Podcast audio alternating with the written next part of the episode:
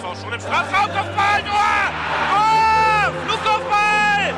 Und da ist er endlich drin. 1 zu 0 für den HSV. Und es ist kein Zufall. Jetzt aber die Szene. Bakary hat er nicht gewürfen. Alleine aufs Tor zu. Bakker Machine. Ja! 1 zu 0! Tabellenführer und Sieger dieses Spitzenspiels ist nur ein Club. Und das ist nur der HSV. Moin, ihr Lieben. Willkommen zum Volksparkgeflüster und in der 96. Folge mit Nando. Fiete. Berger. Und Lasse. Wird euch unser Trainer Daniel Thune mit ein paar einleitenden Worten begrüßen. Wir hätten gerne gewonnen heute. Wir haben alles dafür getan. Aber ähm, nochmal, wir sind auch auf eine richtig gute Mannschaft getroffen. Das habe ich die letzten Wochen auch betont. Und das ist so, ähm, jetzt bitte auch alles nicht wieder schwarz malen, äh, weiße Weste nicht mehr und torlos oder vielmehr Derby wieder nicht gewonnen. Pah, ist Quatsch. Meine Mannschaft hat alles dafür getan. Sie ist auf einem richtig guten Weg, sie entwickelt sich. Und ähm, nochmal, ich war einverstanden mit Ihnen. Und ich glaube, das können viele Menschen, die es mit unseren Farben halten, auch sein. Nach diesen Worten wollen wir auch direkt in die Analyse des Derbys einsteigen vom letzten Freitag, wo wir uns mit unserem Stadtrivalen mit einem 2 zu 2 Unentschieden getrennt haben. Und die spannende Frage ist eigentlich nur, was sagt unser Coach zum Derby? Passt deine Analyse zu den Worten von Daniel Thunberger? Also ich glaube, ähm, im Endeffekt, das Unentschieden geht an sich aus in Ordnung, was es Daniel ja auch sagt.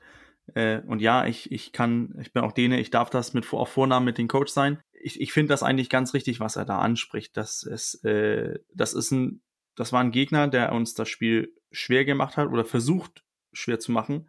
Dennoch ähm, haben wir in meinen Augen das Spiel ganz klar dominiert. Äh, mit Ball dieses Mal. Wir hatten äh, mehr Ballbesitz, die besseren, ähm, die bessere Passquote. Wir haben diesen, ähm, wir haben auch äh, die meisten längeren Prozesse gehabt, wo wir den Ball hatten. Dennoch haben wir nach dem 1-0 ein bisschen nachgelassen und das ähm, hat dann natürlich auch Pauli irgendwie ein bisschen zurück ins Spiel gelassen dass sie dann im, plötzlich in Führung gehen äh, durch äh, Makinok, den ich nicht mag. Sollten sich da ein, zwei im Zweifel sein? Nein, den mag ich überhaupt nicht. Die sind in Führung gegangen, wir dann prompte mit, mit den Ausgleich wieder und hätten in meinen Augen auch das Spiel gewinnen können, hätten es aber nicht gemusst. Durch unseren, äh, unsere Dominanz haben wir leider immerhin zu wenig äh, Torchancen kreiert, weil ähm, das, was Pauli in der Anfangsphase uns eigentlich gelassen hat, waren die Außen ähm, und wir dadurch auch zu Flanken gekommen sind. Das sieht man auch in der, beim, beim 1 zu 0, das einfach gepasst hat, wie man da den Platz in, auf der Außenbahn genutzt hat, eine Flanke gemacht hat und prompt steht das 1 zu 0. Diesen Platz hat Pauli nach dem 1 zu 0 Treffer nicht mehr so ganz zugelassen, haben auf jeden Fall besser gedenkt. Es ist uns leider nicht anderes eingefallen, so wirklich andere Räume anzugreifen und da, äh, daher wurde es für Pauli auch äh, einfacher zu verteidigen. Deswegen ist unser Expected Goals auch so niedrig, wenn man sich anguckt, wie viel äh, Dominanz wir an Ball hatten. Aber im Endeffekt sechs Spiele, null Niederlagen, fünf Siege, ein Unentschieden. Das Unentschieden geht, geht okay. Es ist keine Welt zusammengebrochen. Es geht einfach nächstes Spiel einfach äh, zu gewinnen. Ich war ja nicht ganz so überrascht von der Aufstellung. Also mit Jamra und Wagnoman auf der rechten Seite hatte ich getippt und gerechnet. Mich hatte nur Hand ähm, überrascht, dass er keine Pause bekommen hat. Ich hatte da ja auf Kittel gesetzt. Muss aber auch sagen in dem Spiel, dass Hand mir per se im Spielaufbau ganz gut gefallen hat. Was mir aufgefallen ist, um, um da mal anzusetzen zuerst, das defensive Zusammenspiel in der Zentralen mit Onana und Hand hat mir nicht so gut gefallen. Pauli kommt sehr massiv durch die Mitte, auch mit einer Dreierkette hinten, dann dieses diese Vierer Defensivreihe davor zwei so sogenannte Zehner, so so habe ich das empfunden, insbesondere der ähm, Salazar und auch bei dem 1 zu 1. Langer Ball auf hier Makeniok, der legt einfach ab und dann steht da keiner unserer Sechser am Strafraum, um am, den Torschuss zu behindern. So, so, so sah das für mich aus. Und Pauli hat auch am Anfang sehr, sehr viel Druck durch die Mitte gemacht mit einem Pressing. Da fehlte mir ein bisschen defensiv der Zugriff. Und dann kam ja dieses überraschende 1 zu 0, mehr oder weniger mit unserer ersten richtig guten gelungenen Aktion. Da muss man neben der Vorarbeit von Wagnermann, die äh, sensationell war, und ich glaube, das war mit die äh, einzige Flanke, die, die, die angekommen ist. Ähm, vielleicht die eine Ecke noch, die Terodde an Pfosten haut. Aber wie Terodde einfach das sieht, dass Wagnermann mit, mit diesem, mit diesem ähm, Dribbeltrick, wo er von außen sich mit der Hacke den Ball nach innen legt und sich dann im Rücken wegschleicht, während der Verteidiger noch irgendwie guckt, was passiert denn jetzt. Das war schon überragend. Aber mir, mir gefiel nicht so ganz das Zusammenspiel Richtung Defensive in der Mitte. Ich fand bei der Flanke interessant, dass bei Twitter ganz schön viele geschrieben haben, man wusste schon vor der Flanke, was passiert. das fand ich ganz äh, vielsagend, weil tatsächlich, sobald der Ball irgendwie hoch oder halb hoch da in diesen Strafraum reinkommt, man weiß genau, Terodde ist da und der strahlt Torgefahr aus. Er ist schon wieder Wahnsinn. Also schon wieder ein Spiel, wo er der einer der entscheidenden Leute auf dem Spielfeld war. Bezüglich Defensive hat mir das Spiel am Anfang ja ziemlich im Griff, finde ich. In den ersten 15 Minuten oder 20 Minuten dachte ich, boah, nach dem 1-0, was wir gemacht haben, dachte ich, jetzt spielen wir gegen die Wand. Ich dachte, wir, wir gehen mit 2-3-0-Führung in, in die Halbzeit, was ja auch durchaus hätte passieren können. Äh, aber dann hat das Spiel am Ende wieder so ein bisschen abgeflacht und dann kam natürlich das blöde Gegentor vor der Halbzeit. Zweite Halbzeit dann wieder besser, aber insgesamt auch ausgeglichener. Also erstmal das äh, Tor von, von Mackignoc, das war das äh, 2 zu 1 und nicht das äh, 1 zu 1. Das hat nämlich Salazar geschossen. War auch ein sehr ansehnliches Tor. Aber St. Pauli hat uns äh, zum Anfang, äh, ich glaube, ganz bewusst so ein bisschen auf die Flügel drängen wollen. Und die haben äh, mit ihren großen Leuten das Zentrum ziemlich dicht gemacht. Und nach dem 1 zu 0 von uns äh, haben sie das so ein bisschen umgestellt, haben sie die Flügel auch ein bisschen abgedeckt.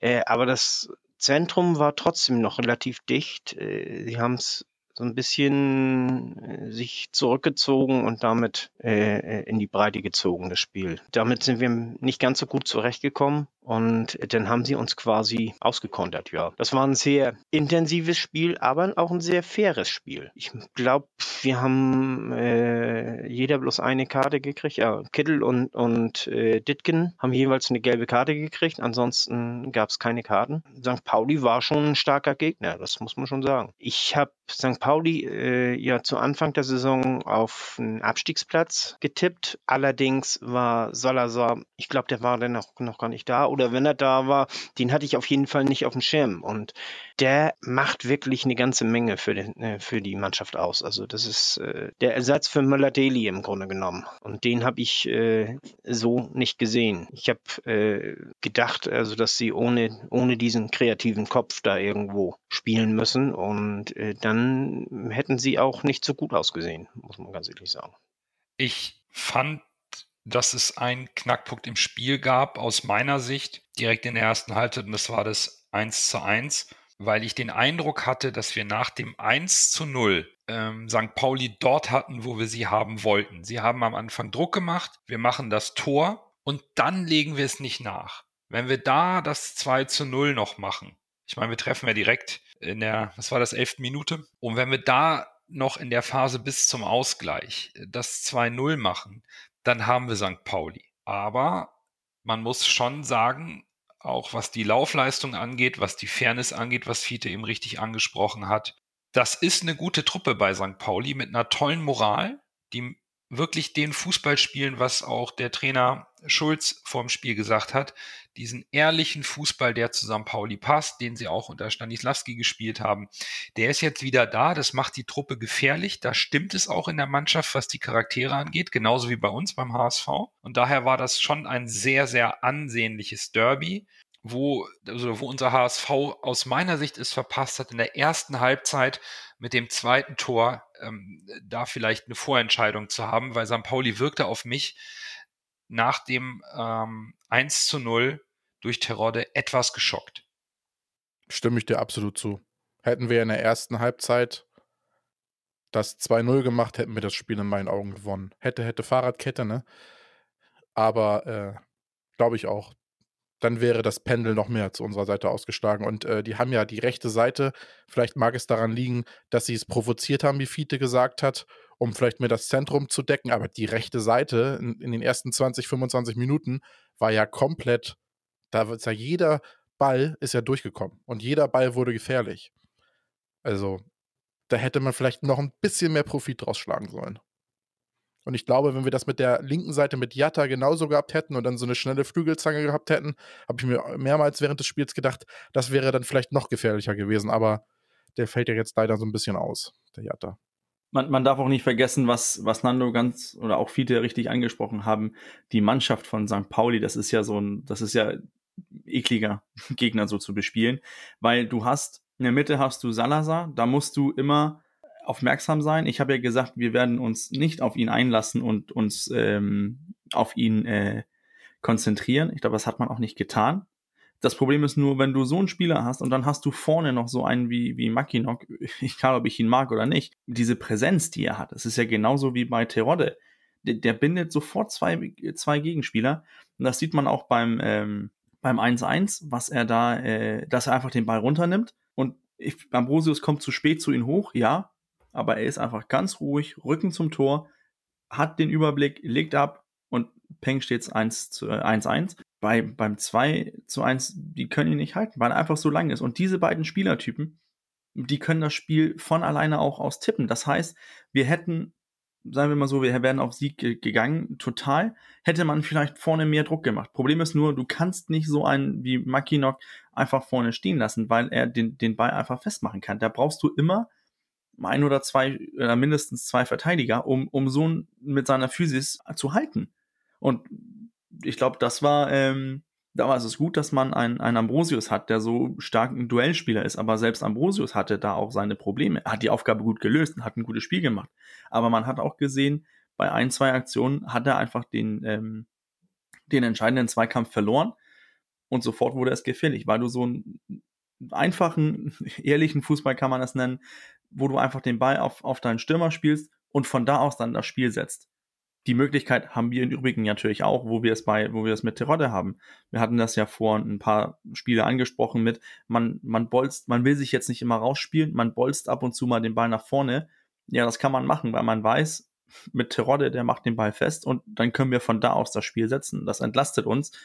Anders als ein Typ wie, äh, wie Poyampalo, wo man weiß, der hält vielleicht nicht den Ball, aber der ist ein anderer Typ.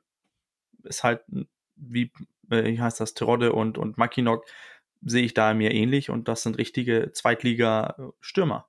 Ich möchte aber trotzdem eine Lanze für Ambrosius brechen. Der hat die, ähm, der war bester äh, Zweikampfspieler in dem Spiel auf Seiten des HSV, ist gute 20 Zentimeter kleiner als sein Gegenspieler und hat sehr stark gegengearbeitet.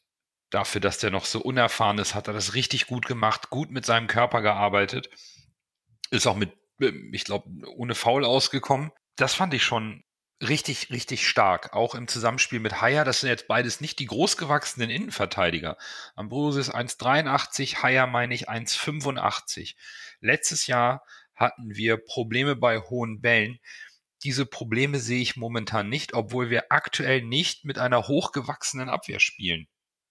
Wo man meinen sollte, oh Gott, mit hier zwei Halbinnenverteidiger, was die äh, Körperlänge angeht, müssen uns die hohen Bälle in die Ohren fliegen. Tun sie nicht. Wir verteidigen sie sehr, sehr gut. Auch wenn wir da ein, zwei Szenen hatten, wo eben der Stürmer von Pauli da seine Größe und seine, seine Kraft ausspielen konnte. Ja, gut, das passiert. Passiert den Gegnern mit Terodde regelmäßig. Das war auch mein Punkt. Das war, es war nicht das Negatives gegen Ambrosius, denn, denn alle Spieler, die gegenüber äh, so einen Spieler wie, wie Mackinock spielen, die bekommen Probleme. Das, da kannst du äh, Hummels oder Süle dahinstellen, die werden auch äh, das, den einen Duell oder zwei Kampf verlieren, weil das ist so eine Kante. Ähm, Ambrosius hat das sehr gut gemacht, ähm, aber dann hat er das, das eine Duell, wo er nicht in den Duell kommt oder in, in den Zweikampf kommt und Mackinock liegt ihn ab und, und macht das Tor. Oder ich weiß es beim 2-1, wo Maki noch so irgendwie durch äh, sich da durchwühlt und mit seinen langen ähm, Beinen einfach die Kugel reinschiebt. Ne, kann man auch drüber sprechen, dass den hätte Ulreich vielleicht an einem, äh, einem guten Tag hätte Sven Ulreich den auch gehalten. Da bin ich mir ziemlich sicher. Den Fehler, den sehe ich auch äh, beim, beim 1 zu, äh, 1 zu 1, sehe ich auch nicht unbedingt bei äh, Ambrosius, sondern äh, wir hätten den Raum dahinter, da wo Salazar kommt, den hätten wir besser abdecken müssen. Das, da sehe ich den größeren Fehler als äh, das verlorene Duell gegen, äh, hier, äh, Markiniak. Äh, da sind wir uns auch einer Meinung. Da bin ich ganz bei dir. Ähm, Birger, du hast es eben schon angesprochen. War das 1 zu 2 haltbar? Hat da Ulreich einen Fehler gemacht? Darauf wollen wir jetzt nicht zwingend direkt eine Diskussion irgendwie um den Torwart machen, um Gottes Willen. Aber ähm, der sah für mich ein bisschen schief aus, äh, die ganze Situation. Der, der rutscht ihm so, äh, so meine Erinnerung, so ein bisschen unterm Körper durch. War das zu überraschend, weil eigentlich von St. Pauli in der zweiten Halbzeit so richtig viel eigentlich nicht kam und der HSV permanent gedrückt hat? Kann man da von einem Fehler sprechen oder ist das einfach mal ein normales Tor, wo man Glück hat, ohne jetzt gleich wirklich eine Diskussion zu starten rund um die Torwartposition?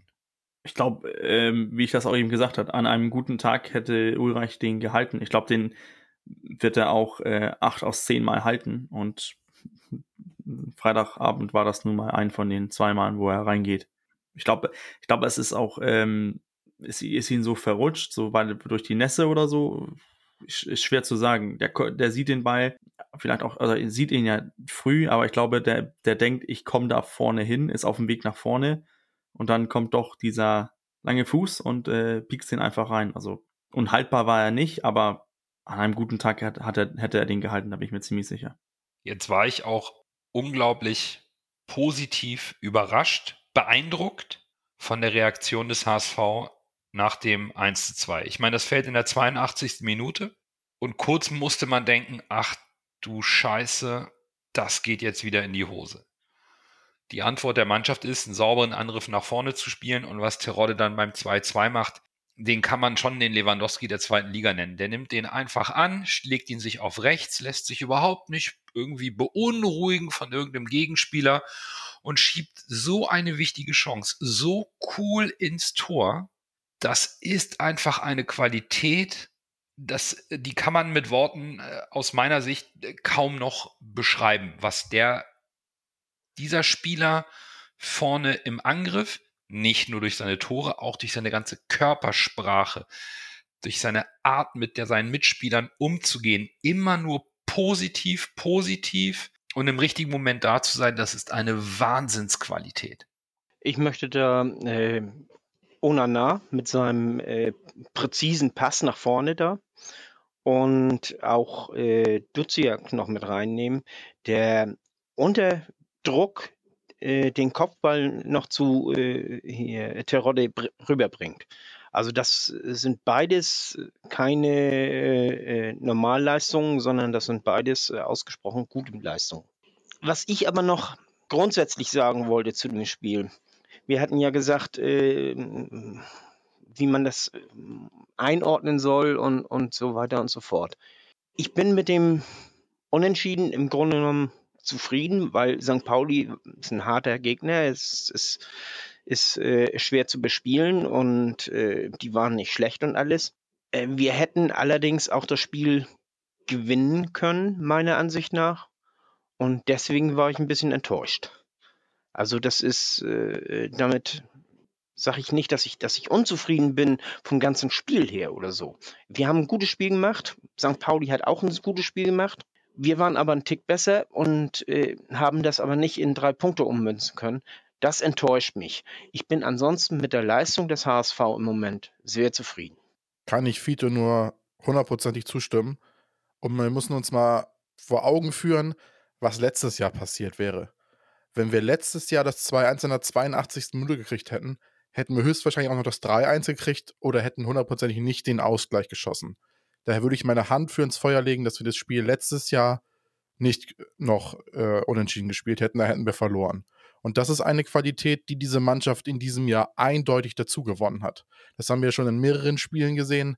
Dieser Verein oder diese Mannschaft lässt sich auch mittlerweile nach Rückständen, auch nach späten Rückständen und nach ausweglosen Situationen kann man es nicht nennen, aber nach schwierigen Situationen nicht einlullen, sondern hält immer dagegen, gerade durch Spieler wie Leistner vielleicht, der von außen einwirkt, oder Jasula, der auch so ein Leader-Typ ist, der ein grau grausiges Spiel gespielt hat. Also der sollte vielleicht mal ein paar Spiele draußen bleiben, in meinen Augen jetzt. Das war echt wieder der Fehler, den er da gemacht hat.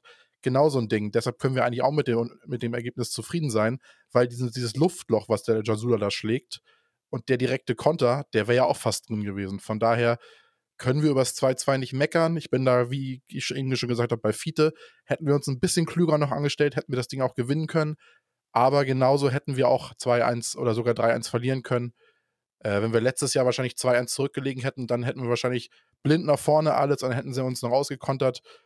Dieses Jahr hat die Mannschaft so viel Stabilität, dass sowas scheinbar bis jetzt auf jeden Fall nicht mehr passiert. Ja, so unzufrieden bin ich jetzt auch nicht, ähm, weil wir haben das Spiel nicht verloren. Wir haben kurz vor Ende einen Rückstand noch egalisiert. Das ist etwas, was man der Mannschaft hoch anrechnen muss. Natürlich ist so ein Derby auch ohne Zuschauer und das war, glaube ich, bei so einem Spiel schade, weil das wäre ein tolles Spiel vor ausverkauftem Haus gewesen. Immer was Besonderes. Es ist eine gewisse Rivalität da, eben auch, weil es ein Stadtderby ist, weil wir letztes Jahr gegen St. Pauli verloren haben. Nichtsdestotrotz wir spielen oder haben einen tollen Saisonstart hingelegt. Nach sechs Spielen sind wir unangefochten Tabellenführer. Es sieht offensiv gut aus, es sieht defensiv gut aus. Die Stimmung in der Mannschaft passt, so wie auch heute Wagnumann gesagt hat. Das, ist, das sind alles gute Typen in der Mannschaft, auch wenn vielleicht zwei Säulenspieler momentan keine Rolle spielen und Jasula wirklich Schwierigkeiten hat, sich zu akklimatisieren. So ein Fehler kann böse ins Auge gehen. Das war nicht sein erster Patzer, da hast du vollkommen recht, Lasse. Sowas ist gefährlich. Aber ansonsten hat der Trainer offenbar den Zugang zur Mannschaft gefunden. Diese Mannschaft ist gut zusammengestellt und passt exakt so rein, wie man es haben will. Und das ist schon, das kann man nach den ersten sechs Spielen ruhig sagen, das sieht sehr, sehr gut aus. Dann erst Groh, der den Ball übernimmt. Halblinke Position zu Mackert. Er sollte schießen. 25 Meter am ersten frei. Schuss auf das Tor. Tor! Tor! Ein herrlicher Treffer. Ein wunderbarer Treffer. Angeschnitten. Der Ball fliegt da unhaltbar rechts ins Eck. Wenn wir jetzt einen Ball hätten, würde ich es Ihnen nochmal zeigen. Und wenn alles gut aussieht, dann können wir auch mal schauen, wie gut die Stimmen für den Man of the Match bei diesem Spiel waren. Und äh, ich breche mit meiner Tradition. Ich habe mich tatsächlich, liebe Grüße hier an der Stelle an den Weltmeister, ich habe mich für Terodde entschieden. Es, es, ging diesmal nicht anders bei einem Doppelpack in so einem Spiel und auch wie er die Tore macht und wie seine Ansprache auf dem Platz ist. Das ist überragend und in so einem Spiel zwei Tore zu machen und auch dieses, diesen so wichtigen Ausgleich so cool zu machen. Ich bin diesmal äh, ganz klar bei unserem Goalgetter Torodde. Fiete, bei dir? Ich musste gerade eben ganz laut lachen, weil ich gemutet war, hat man das ja nicht gehört. Aber mir geht es genauso, weißt du, ich habe nämlich auch Terodde äh, äh, als Man of the Match. Er hat, er hat wirklich äh, gut gearbeitet, hat geackert, er hat äh, die Mannschaft auch mit angetrieben und äh, auch als, als wir das 2-1 kassiert haben, hat er sie mit angetrieben nochmal und, und äh, sie aufgemuntert, so Leute, seht zu, dass wir äh, das noch gewinnen oder, oder dass wir zumindest noch ein Tor schießen. Und äh, das äh, zusammen zu dem Doppelpack, den er geschnürt hat, äh, ja, ist für mich der, der Man of the Match. Coach, steigst du mit ein? Ja, bei mir waren es äh, Jumbo oder Terodde, aber spielentscheidend Terodde, deswegen Terodde. So, Lasse, machst du vier aus vier oder wie sieht's aus? Nee, ich bin dieses Mal der Partycrasher. Ich habe mich für Jumbo empfohlen und ich habe extra bei der Spielbewertung noch nicht so viel über Jumbo erzählt, um nicht hier jetzt doppelt zu palavern, aber was Jumbo da gespielt hat, das war für mich mindestens Bundesliga-Klasse. So ein Innenverteidiger, der nach hinten gut ist und diesen Drang nach vorne, das hat mich teilweise in Phasen, wenn wir jetzt wieder hohes Regal ausfahren wollen, hat mich das total an Lucio erinnert. Diese Wege mitten durchs Mittelfeld und dann der, das eine Ding, wo er da fast bis in den Strafraum kommt und nur am Ende noch gefault wird und dann gibt es noch einen Freistoß. Der, der, wenn der da durchkommt, dann steht er frei vorm Tor. Und hat die komplette Hintermannschaft von St. Pauli alleine ausgedribbelt. durch seine Schnelligkeit und seine Wendigkeit. Das war schon richtig gut. Also ich würde behaupten, den sehen wir wahrscheinlich ein bisschen öfter jetzt in der Innenverteidigung, kann ich mir vorstellen. Und wenn Van Drongelen und Le Leistner jetzt zurückkommen, weil Leistner ist ja schon zurück, wenn Van Drongelen jetzt im Dezember, Januar zurückkommt, das wird ein ganz schöner Kampf um die Innenverteidigung werden. Und äh, wie gesagt, Jamra auch mit der rechten Seite im Zusammenspiel mit Wagnermann, also rechter Innenverteidiger Jumbo und rechts äh, rechter Verteidiger Wagnermann. Also die Kombination hat mir überragend gut gefallen. Die sollen ja man auch alle erstmal gesund und fit bleiben, ne? Ja, klar. Also Verletzungsgefahr besteht immer. Deshalb ist ein breiter Kader ja auch gut, da stimme ich dir zu. Ich, ich frage mich immer, ob Jumbo jetzt wirklich Innenverteidiger gespielt hat.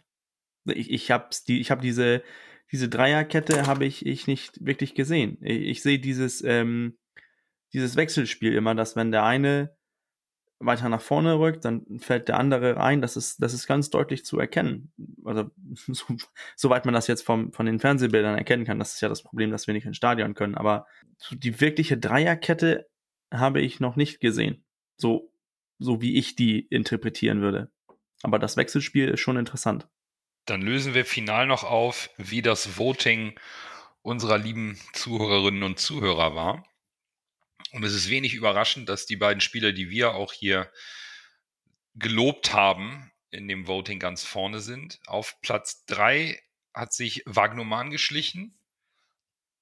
Wahrscheinlich auch, weil die, Kombin weil die Flanke toll war und natürlich die Kombination mit Platz 2, nämlich Jamra, hervorragend funktioniert hat. Und ähm, vor Jamra hat sich natürlich dann am Ende zum Man of the Match Simon Torodde geschlichen für, den, für das Spiel gegen St. Pauli. Jetzt geht es weiter am siebten Spieltag zum nächsten Topspiel. Der erste gegen den dritten. Wir fahren nach Kiel am Montag, 9.11.2030. Damit werden wir den siebten Spieltag, den letzten vor der nächsten Länderspielpause, beenden. Fiete, du bist so ein bisschen der Kiel-Experte. Was erwartet uns denn an der Kieler Förde? Erstmal wieder ein sehr intensives Spiel. Wir kennen Kiel. Wir wissen, dass die das Spiel äh, sehr ernst nehmen gegen den HSV. Die wollen unbedingt wie im letzten Jahr die äh, beste norddeutsche Mannschaft werden. Sie werden im 4-1-4-1 auflaufen und ansonsten wechseln sie leicht immer ein bisschen durch. Also das, äh, so mal ist Lee auf Außen, mal ist er auf der Zehnerposition kann ich jetzt noch nicht so ganz sagen, wie sie da spielen werden. Äh, Sierra wird vorne spielen, langer Schlags, langer Mittelstürmer, aus der Defensive heraus. Also sie werden nicht versuchen, das Spiel zu machen, glaube ich nicht. Das kann ich mir nicht vorstellen. Sie werden aus der Defensive heraus versuchen, mit, mit schnellen Vorstößen denn zu arbeiten. Ich bin gespannt, was da letztendlich bei rauskommt, denn Kiel hat keinen guten Lauf. Die haben das letzte Spiel haben sie verloren. Das vorletzte Spiel haben sie unentschieden gespielt. Jeweils gegen Aue und gegen Fürth war das, ne? Ja, gegen Fürth. Wobei man auch sagen muss, äh, Fürth hat ein wirklich gutes Spiel hingelegt. Das wird ein hartes Stück Arbeit. Grundsätzlich aber muss man sagen, wir werden alle Mannschaften als hartes Stück Arbeit ansehen müssen, denn ich habe gemerkt, jede Mannschaft, die meint, okay, der Gegner, der steht unten, den nehmen wir mal so mit, verliert. Das ist meine Erfahrung, die ich diese Saison aus der zweiten Liga mitgenommen habe. Aber Kiel ist, das äh, ist ein harter Brocken. Die sehen das als Derby an, auch wenn es kein Derby ist, aber. Stimmt, muss, hast du recht. ne? Und äh, die gehen das sehr intensiv an.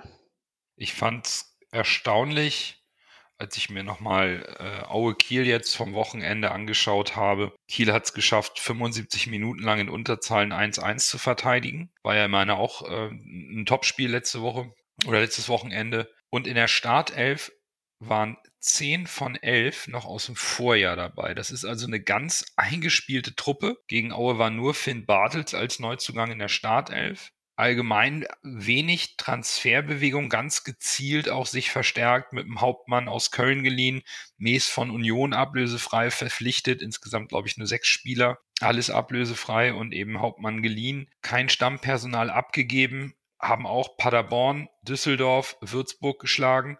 Ja klar, gegen Fürth gab's äh, die erste Niederlage und gegen Aue haben sie sich nach der roten Karte für ihren rechten Verteidiger aber 75 Minuten lang durchgebissen, das beeindruckt mich schon. Und auch äh, ihr zweiter Stürmer, der äh, Rese, den sie, glaube ich, von Schalke geholt haben, kehrt zurück nach seiner Sperre. Und Mutzel hat auch gesagt, das ist eine total eingespielte, sehr gute Mannschaft, die letztes Jahr schon gefährlich war und äh, man hätte großen Respekt. Und bis jetzt ist es ja auch so ein bisschen der Angstgegner des HSV in der zweiten Liga. Jetzt hast du mir die Worte aus dem Mund genommen, Nando. Ich wollte auch gerade sagen, Kiel ist doch unser Angstgegner. Und wovor ich so ein bisschen Schiss habe, ist, äh, die sind die ehemaligen HSVer im Team. Ich meine, die haben ja Porat, dann haben sie den Aslan geholt und dann haben sie noch, äh, na, Porat, Aslan und haben noch einen dritten noch nicht. Meinst du den äh, Lee, den Verteidiger oder Sung oder wie der hieß, den Koreaner, den sie geholt haben?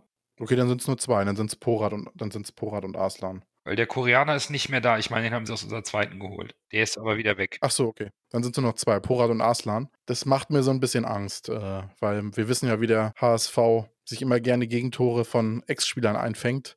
Ich tippe mal, vielleicht wird er noch einen der beiden reinwerfen, weil er genau das weiß, der gegnerische Trainer.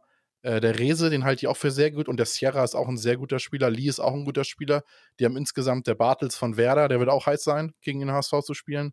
Ich glaube, das ist äh, schon keine so schlechte Truppe. Da müssen wir alles abrufen, was geht. Ich kann mir vorstellen, dass äh, Tune vielleicht nochmal Kin Zombie reinwerfen wird. So als Ex-Kieler, der die Truppe kennt oder den Gegner kennt. Und der ist ja jetzt auch wieder anscheinend ein bisschen näher an der Mannschaft dran, wurde jetzt eingewechselt gegen St. Pauli. Wird nicht leicht, aber warum sollen wir den Fluch nicht mal brechen? Ein bisschen schade finde ich, dass Jatta nicht fix ist oder nicht fit ist, weil ich glaube, der hat ja noch eine Rechnung offen nach dieser blöden roten Karte, die da so ein bisschen hochdramatisiert wurde in meinen Augen von der Kieler Bank und die sehr viel schlimmer aussah, als das Foul dann angeblich war oder wirklich war. Der fehlt so ein bisschen, glaube ich, Jatta. Der hätte, glaube ich, eine Waffe sein können in dem Spiel, aber äh, wir werden es hoffentlich auch ohne ihn richten. Das stimmt, die Kadersituation beim HSV ist Stand jetzt sehr entspannt außer dass Jatta heute bis jetzt nur individuell trainieren konnte und es noch nicht so gut aussieht, kann Tune aus dem Vollen schöpfen. Aber du hast vollkommen recht, so ein bisschen mh, hm, Winsheimer und Narei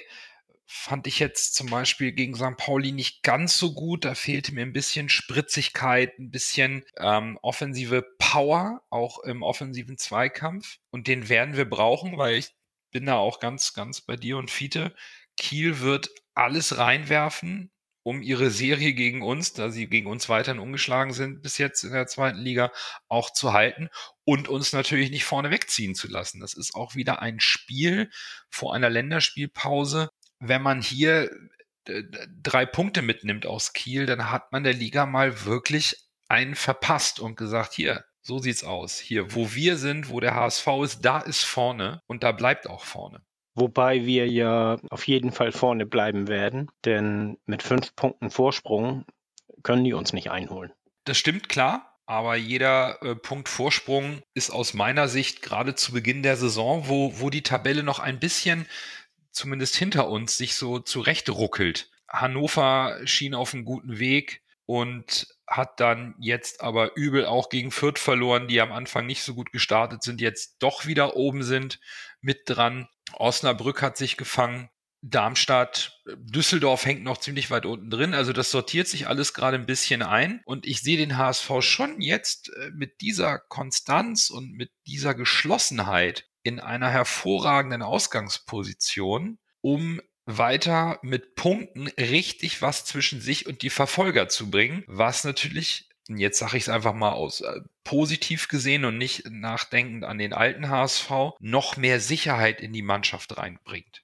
Und äh, Bochum nicht zu vergessen, die ja aktuell Zweiter sind, auch mit elf Punkten, auch fünf Punkte hinter uns. Wenn wir die beiden Spiele, also beide Spiele verlieren sollten, dann sind die und die anderen beide Spiele jeweils gewinnen, äh, dann sind die an uns vorbei. Also es ist schon äh, ratsam zu gewinnen. Da habe ich doch direkt eine Frage an unseren Coach. Wie schätzt du momentan den HSV ein? Ist es möglich, dass die Serie so weitergeht? Ist das drin?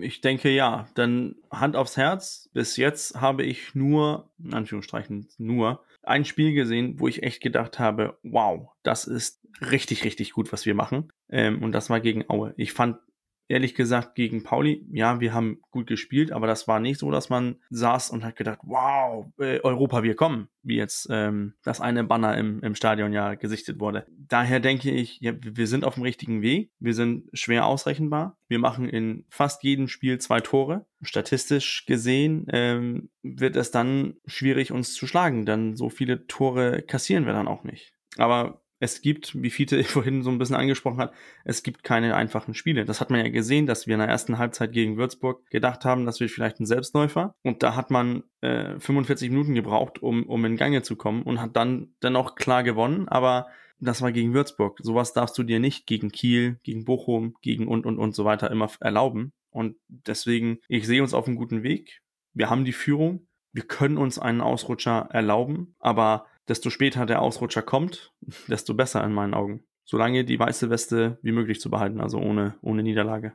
Boah, ich finde, wir sollten da nicht so kritisch sein. Also, ich fand viele Spiele in, schon wirklich gut und im Vergleich zu, zu dem Fußball unter, unter Hacking auch deutlich besser. Von daher, das ist vielleicht wieder so ein bisschen, da kommt wieder der HSV-Fan in uns raus, gegen den wir auch nichts machen können. Das ist wieder, wenn es gut läuft, dann wollen wir immer mehr. Und ganz ehrlich, wir wissen doch alle, wie es läuft. Wenn wir wieder in die erste Liga kommen, ein Jahr vielleicht noch und dann sind wir doch fix in Europa. Meint ihr nicht? Nein, ich, ich meine ja nicht, dass wir, dass wir schlecht gespielt haben, aber ähm, wir sind auch wie Phoenix aus der Asche gegen äh, unter Hacking gestartet, haben da äh, gut gespielt bis zum Stuttgart-Spiel. Waren da eigentlich auch richtig viele gute Spiele dabei, wo man richtig gesagt hat, hey, wir spielen so dominant, wir dominieren den Gegner, wir spielen die alle auseinander und plötzlich hat, ist, war der Effekt weg. So, so sitze ich jetzt nicht mit dem Eindruck zurück. Ich fand Düsseldorf okay, Paderborn auch nicht gut, Fürth wegen der roten Karte ein bisschen, bisschen anders, Aue super gut, dann wieder Würzburg auch nicht so beeindruckend. Also so wirklich, wow, das ist der HSV, wir steigen so 100% sicher auf und, und die anderen äh, kommen gar nicht an uns ran. So von der spielerischen Weise, so bin ich so, so beeindruckt bin ich gar nicht. Aber ja, wir, wir spielen okay so gesehen. Und deswegen Luft nach oben, aber Luft nach unten, die wird knapp, wenn man, wenn man so spielt wie jetzt zum Beispiel gegen, gegen Würzburg. Ja, angenommen, Terodde fällt jetzt aus, wird diese, kann man die Situation nochmal komplett anders bewerten. Aber ich denke schon, dass dann da andere Spieler in die Bresche springen würden und dann die Dinger vorm Tor reinmachen. Vielleicht nicht ganz so effektiv wie Terodde. Hatten wir ja letzte Folge auch schon drüber gesprochen. Aber ich sehe das äh, nicht so kritisch, weil ich finde auch, man kann das vielleicht gar nicht so konkret einschätzen, wie ich das eben gesagt habe. Ich habe noch darüber nachgedacht, während du jetzt gesprochen hast. Letztes Jahr war es ja immer alles sehr, sehr steif und sehr unflexibel bei Hacking. Das war ja ein System und es wurde immer durchgespielt. Dadurch konntest du vielleicht die Spiele auch immer untereinander gut vergleichen. Ah, dieses Spiel war es besser, dieses Spiel war es schlecht. Jetzt ist es ja so, dass Tune total flexibel ist. Wir wissen ja vor dem Spiel nie, was der sich da wieder ausdenkt für taktische Raffinessen. Und daher ist es vielleicht auch schwerer, ein Spiel mit dem anderen zu vergleichen rein von der Leistung her war es natürlich gegen Würzburg nicht so doll, das müssen wir zugeben. Aber äh, die zweite Halbzeit und das Ende waren dann auch wieder nicht schlecht. Von daher äh, finde ich, dass hier in der jetzigen Situation oder Saison sind die HSV-Spiele schlechter miteinander zu vergleichen als in der letzten. Zum Teil gebe ich dir recht. Aber ich finde trotzdem den, den Ausdruck, den wir äh, zeigen, indem wir verschiedene ähm, Systeme spielen, verschiedene Ausdrücke auf dem Spielfeld hinbringen, das ist ja dann der Ausdruck von, von Tune. Bei Hacking war das ja dieses eine Konzept, dieses eine System, dieses äh, 4141. Und da wollen wir uns durchkombinieren. Bei Tune ist das viel mehr auf den Gegner eingerichtet.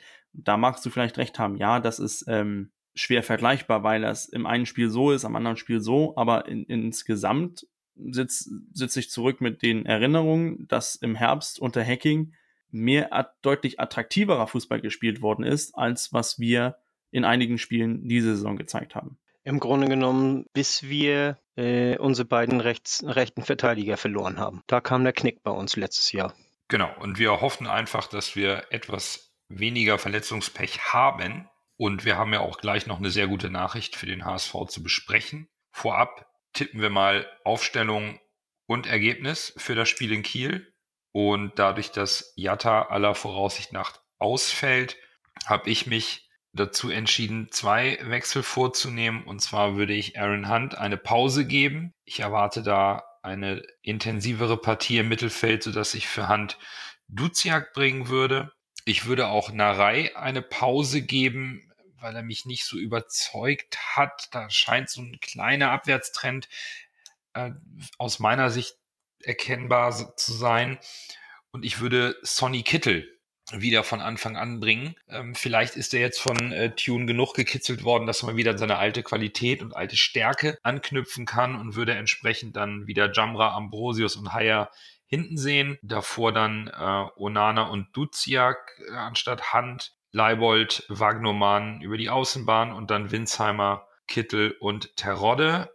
Und dadurch, dass wir gegen St. Pauli unentschieden, unentschieden gespielt haben, sage ich, dass wir knapp 2 zu 1 in Kiel gewinnen. Fiete. Also die, die Dreierkette hinten lasse ich so. Oder die Fünferkette kann man auch sagen. Also Leibold und Wagnermann auf den Außen. Äh, Onana fängt bei mir an.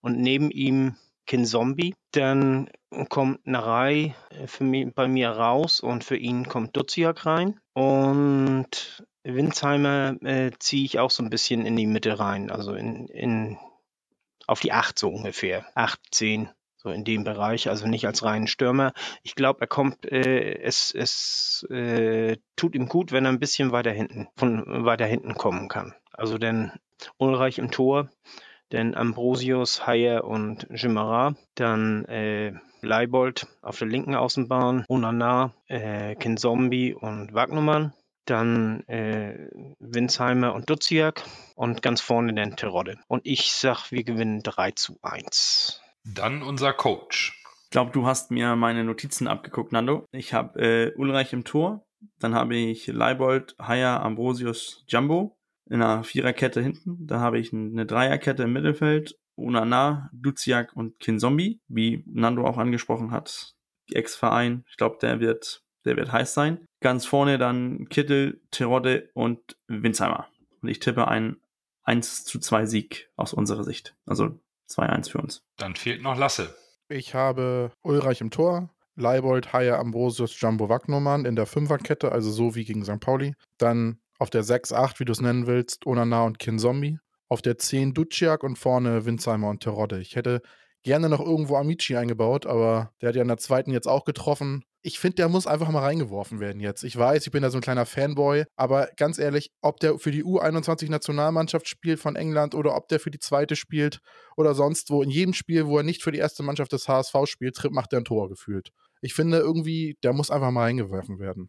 Ich würde ihn auch reinwerfen, aber nicht äh, zum, zum hier in die Startelf. Nee, nee, okay, dann bringst du in der zweiten Halbzeit oder 70. Minute oder so. Aber diese zwei Minuten am Ende, das bringt doch immer nichts. Ich finde, er braucht mal ein bisschen mehr Spielzeit. Ja, kann, kann man mal sehen, wie das, wie das steht und wie das Spiel läuft. Und wie tippst du, Lasse? Ach, mein Tipp, ja. Ich tippe 3 zu 1 für den HSV. Dann haben wir zweimal ein 1 zu 2 und zweimal ein 1 zu 3 und drei Leute sehen ihren Kin-Zombie beim alten Verein. Wir sind gespannt und der Hashtag für den Man of the Match ist dann logischerweise HSV MOTM 07. Und dann hat der HSV heute nicht auf Italienisch, sondern auf Deutsch und Englisch auf seinem Twitter-Kanal bekannt gegeben, dass Jonas Bold, unser Sportvorstand, seinen Vertrag verlängert hat bis 2023 und ist, glaube ich, damit der erste Sportchef seit Didi Beiersdorfer, dessen Vertrag verlängert wird und der auch eine gewisse Zeit erstmal hier bleibt eure Meinung zu dieser Vertragsverlängerung nach all dem Tamtam? Die die Bayersdorfer 1,0 bitte. Ich finde es äh, eine klasse Sache, weil das nämlich äh, Kontinuität im positiven Sinne mal bedeutet.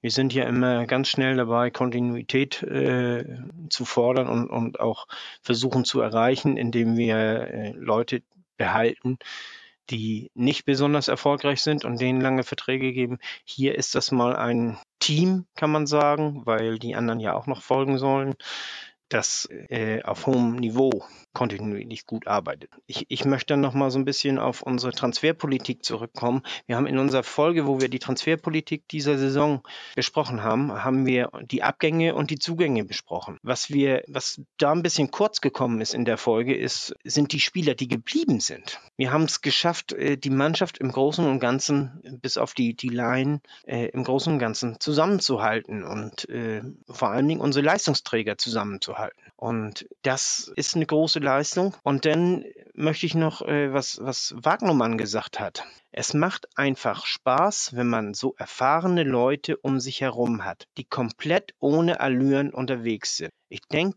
das ist auch ein großer, wichtiger Punkt für unsere Mannschaft. Bolt mit seinem Team hat es geschafft, äh, erfahrene Spieler, diese, diese sogenannten Säulenspieler zu holen, die allesamt sich nicht für was Besseres halten, sondern äh, auch ein Terodde, der, der wahrscheinlich äh, Torschützenkönig der zweiten Liga wieder wird, der äh, vorne trifft, äh, wie er will, der ist so geerdet, der arbeitet so für die Mannschaft und die arbeiten alle für die Mannschaft und, und das ist ein, ein ganz großer, wichtiger Punkt und das haben wir Bold, Mutzel und Costa zu verdanken.